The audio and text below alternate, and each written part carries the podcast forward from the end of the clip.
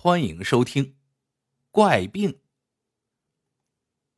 有一种病，你恐怕闻所未闻，这治病的方法呀，更是令人瞠目结舌。王员外是镇上数一数二的大户，三代单传，到了晚年才得了个儿子。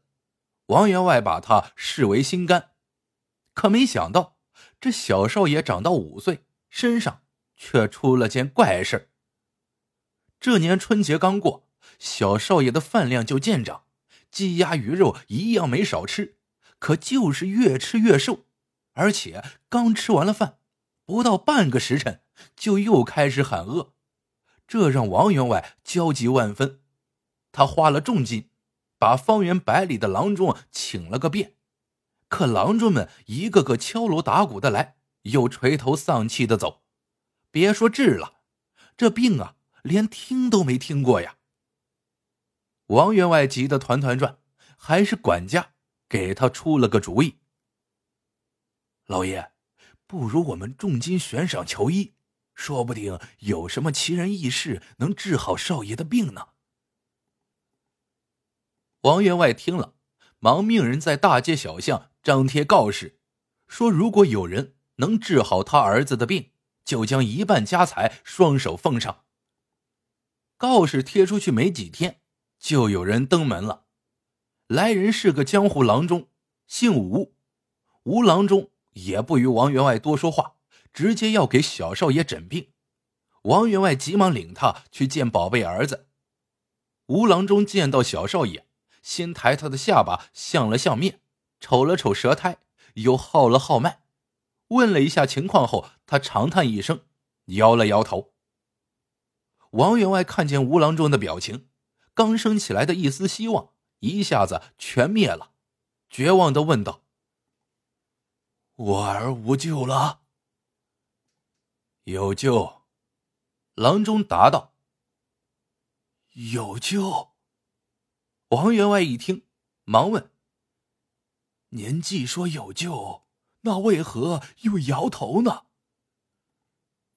吴郎中叹口气道：“唉，你儿有救，但这病却不太好治啊。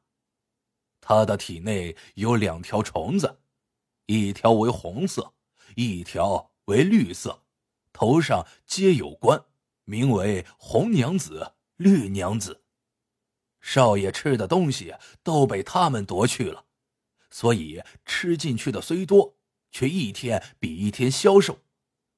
如今这两条虫子已经长成，头在少爷的喉头，尾巴已经到了肠子，再不治恐就晚了。王员外听到这里，瞪大了眼睛，不敢相信。这种病可是闻所未闻啊！什么红的、绿的，还长着冠的。虽然这郎中言之凿凿，但总不能拿儿子的性命开玩笑啊！王员外犹豫了半天，最后一跺脚，还是交代管家，明天把全镇的郎中都请来，给少爷集体会诊。第二天，郎中们早早的便都到了。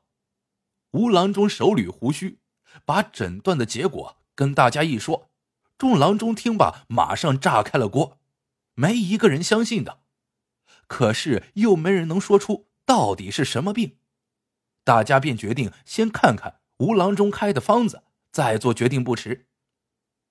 那云游郎中开的方子倒是简单，上面只有两味药，可大家一看都傻眼了。只见上面写着：“新鲜牛肉两片，砒霜两钱。”要知道，这点砒霜足够毒死两头牛的，怎么能给五岁的孩子吃呢？这不是要毒死他吗？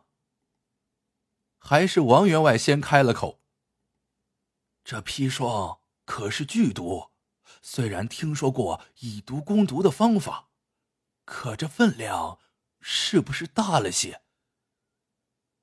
给儿子求医问药的王员外对医术也知道了不少，可吴郎中却语气坚定的说：“只要照着我的法子来治，保管药到病除。众郎中左瞧瞧，右看看，没人吭声，都想看看吴郎中会用什么方法。吴郎中咳嗽了一声，又接着说道：“找一处黑屋子，门窗紧闭，一丝光都不能透，让少爷一天不进食。第二日，用牛肉包着砒霜，做成两个肉丸子，让少爷吞下。”那红娘子、绿娘子饿了一天，必定来抢肉丸子，而接下来的三天最为关键，因为两条虫子中了毒，会在少爷腹中折腾，所以定然十分难受。但无论如何，也不能放少爷出来，更不能给他进食，否则必死无疑。众人听罢，还是你看看我，我看看你。吴郎中这法子本就稀奇，而且还惊险万分，稍有差池便会送了人命，所以大家都不敢妄下断言。王员外心里也在打鼓，到底治不治呢？他扫了一眼四周，见众郎中都没有什么主意，只有吴郎中气定神闲的看着他，心想不治是死，治了还有一丝希望。想到这里，便冲吴郎中点点头。好，就依先生说的办，一切都拜托了。管家立刻安排人找了一间屋子，将门板和窗户用铁皮包住，一丝光都不透。然后王员外命人给少爷预备了一桌饭菜。老两口看着儿子狼吞虎咽的吃相，想到这可能真是他的最后一餐了。不禁一边看着，一边偷偷抹眼泪。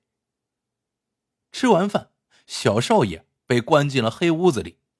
半个时辰刚过，他就吵着要吃的。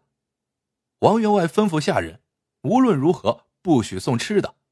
少爷在屋子里又哭又闹，实在饿不过，干脆啃起椅子来。下人听到动静，赶紧冲进去，把能啃动的东西通通收走。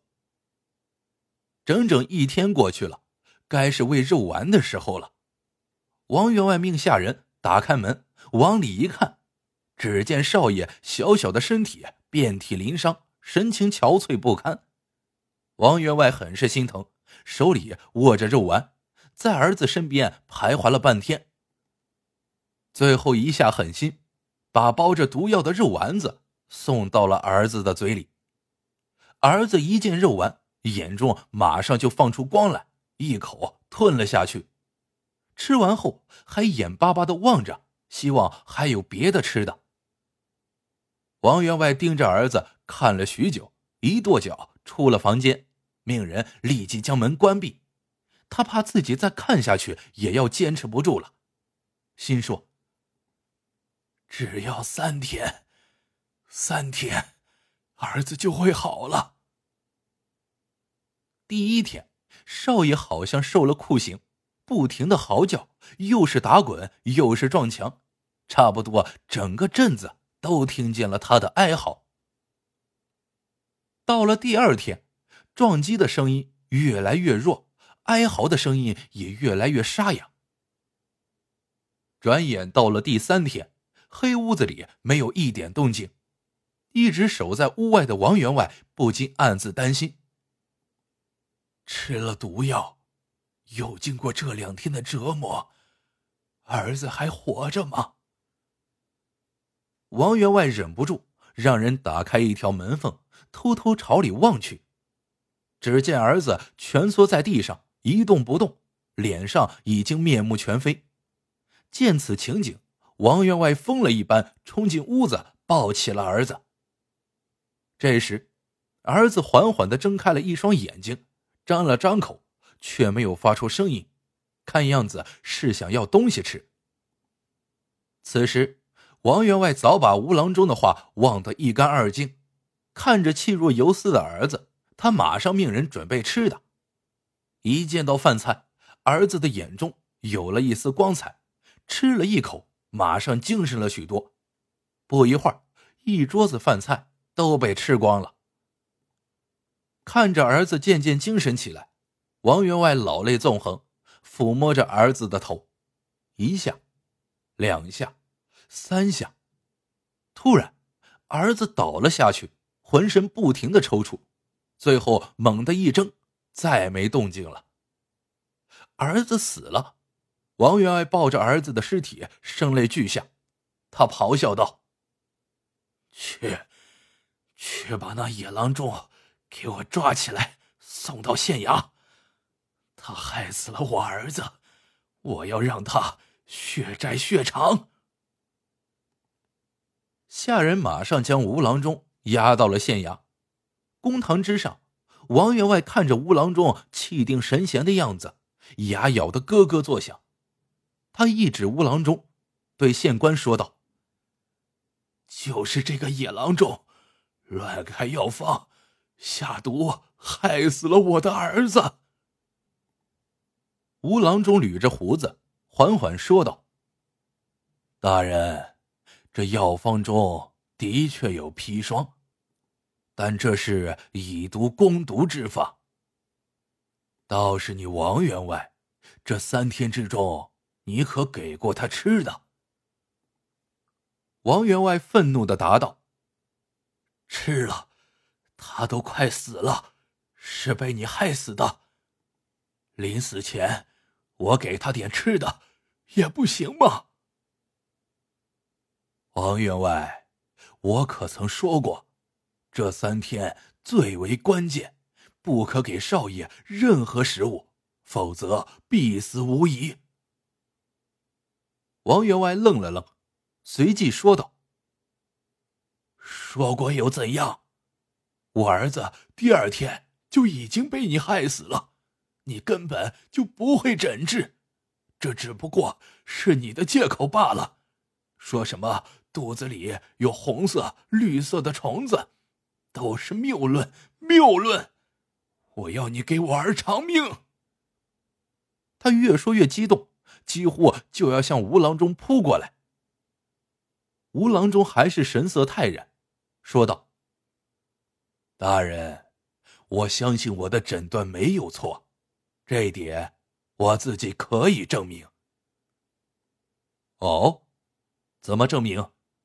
县官好奇道。